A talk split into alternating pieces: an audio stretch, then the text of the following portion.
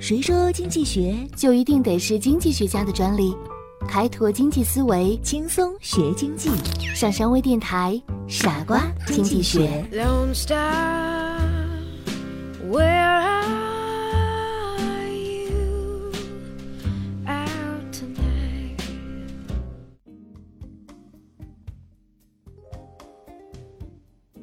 欢迎收听今天的傻瓜经济学，我是上山。今天呢，我们聊一聊价格战。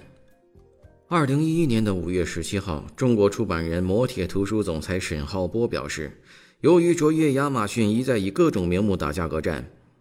其不排除将所有少儿动漫类的图书独家供货给当当网，甚至不排除将其所有品种的图书独家供给当当。同一天，同样因为价格战，以中国少年儿童新闻出版总社。接力出版社为首的二十四家少儿出版社联合发表声明，对京东商城的少儿书四折促销进行谴责，并向后者送交了律师函。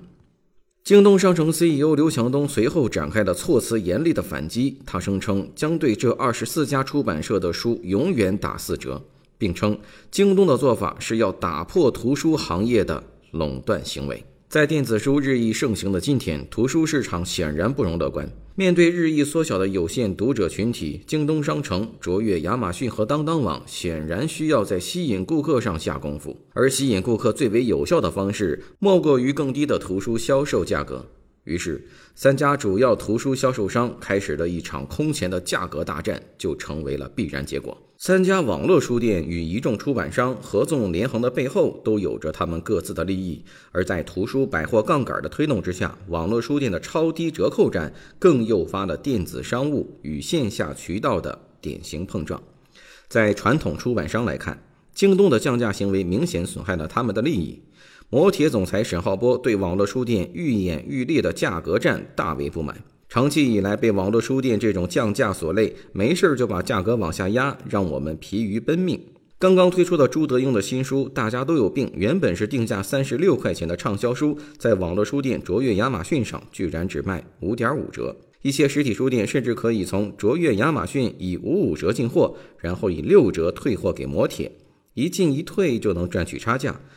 而许多的实体书店感觉自己的进货价格比卓越亚马逊的发货价还要高。此后，摩铁图书开始对卓越亚马逊全面断货。前方面临着当当网和一些出版社签订的超级战略合作协议的压力，就是当当网利用自己在行业中的龙头地位，和一些出版社达成了协议，将一些好的书籍独家供应给当当网，不给其他网络书店发货。后方面临二十四家出版商谴责和断货的威胁，京东显得是腹背受敌。刘强东说：“很多人都指责京东破坏了图书行业的价格秩序，其实我们要打破的是图书行业垄断行为。这几家出版社和某网联合起来签署所谓超级战略协议，其实质就是限制竞争、维持垄断。我将向新闻出版总署和发改委进行投诉。”而当当网的状况也好不到哪里去。行业人士分析称，三家当中。最不想打价格战的其实就是当当网，这是因为当当刚刚上市，面临着财报的压力。当当网二零一零年第四季度财报显示，该公司两千零九年第四季度的营业收入为一点零七七亿美元，较两千零九年同期涨百分之五十八点七，净利二百二十万美元，较两千零九年同期下滑了百分之三十三，运营利润率百分之二。这说明当当网的营收虽然快速增长，但是盈利情况却不容乐观。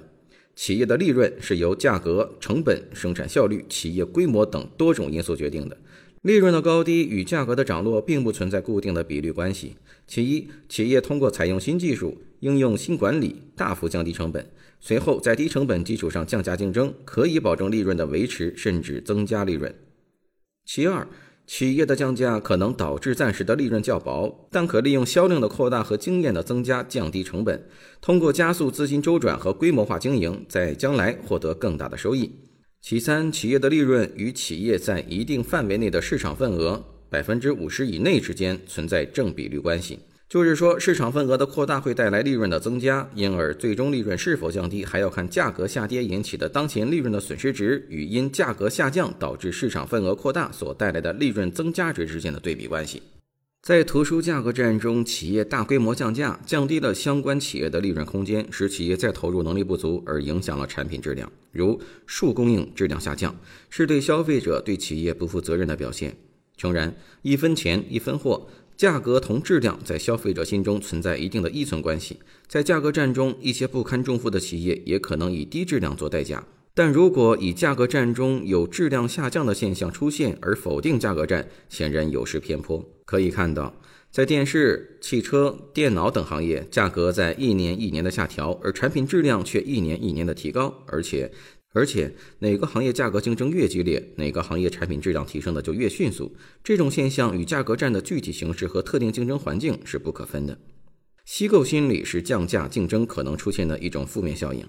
就是说，消费者在产品价格下跌之后，仍不采取购买行动，而是持币观望，等待价格的继续下跌的心理状态。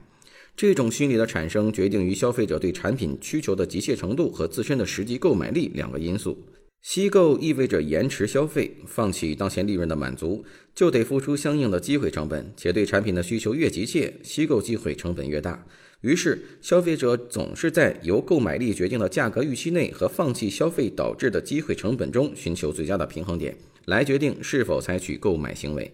明显看来，图书行业的价格大战对于购买图书的顾客是一件好事儿，可以花更少的钱买到自己希望的书。各行业的价格战中，挑战者几乎都是本行业中的领先企业，他们拥有良好的产品形象和企业形象。他们的降价借助的是有声望的产品和企业声誉，很难在消费者心中形成低质量心理。而且，若以低质量为代价，显然与其企业战略是背道而驰的。让我们来看一看导致产品价格战的主要缘由都有哪些：一、行业的成长空间和价值空间的大小，技术进步速度的快慢，价值链的长短，都会影响产品价格的变动。二、随着产品的丰富化、多样化，生产同一产品的企业日益增多，企业为占有更多的市场份额而进行策略性降价，甚至是价格战。三、由于行业已成规模，技术更新换代快，因此整个行业的成本都会下降，成本的下降自然会带动价格的下降。四。有些企业通过规模经营，建立健康的成本结构和有效的管理措施，使自己在行业内部获得较大的成本优势，从而可以使自己持续的进行价格战，并可以在价格上给竞争对手形成长期的压力。五，许多企业的产品同质化很严重，产品没有创新，技术更新缓慢，缺乏差异性。为争夺有限的市场，企业只能通过降价和价格战来达到销售和收回成本的目的。以上就是本期的内容，我是上山，感谢你的收听，我们下期节目再见。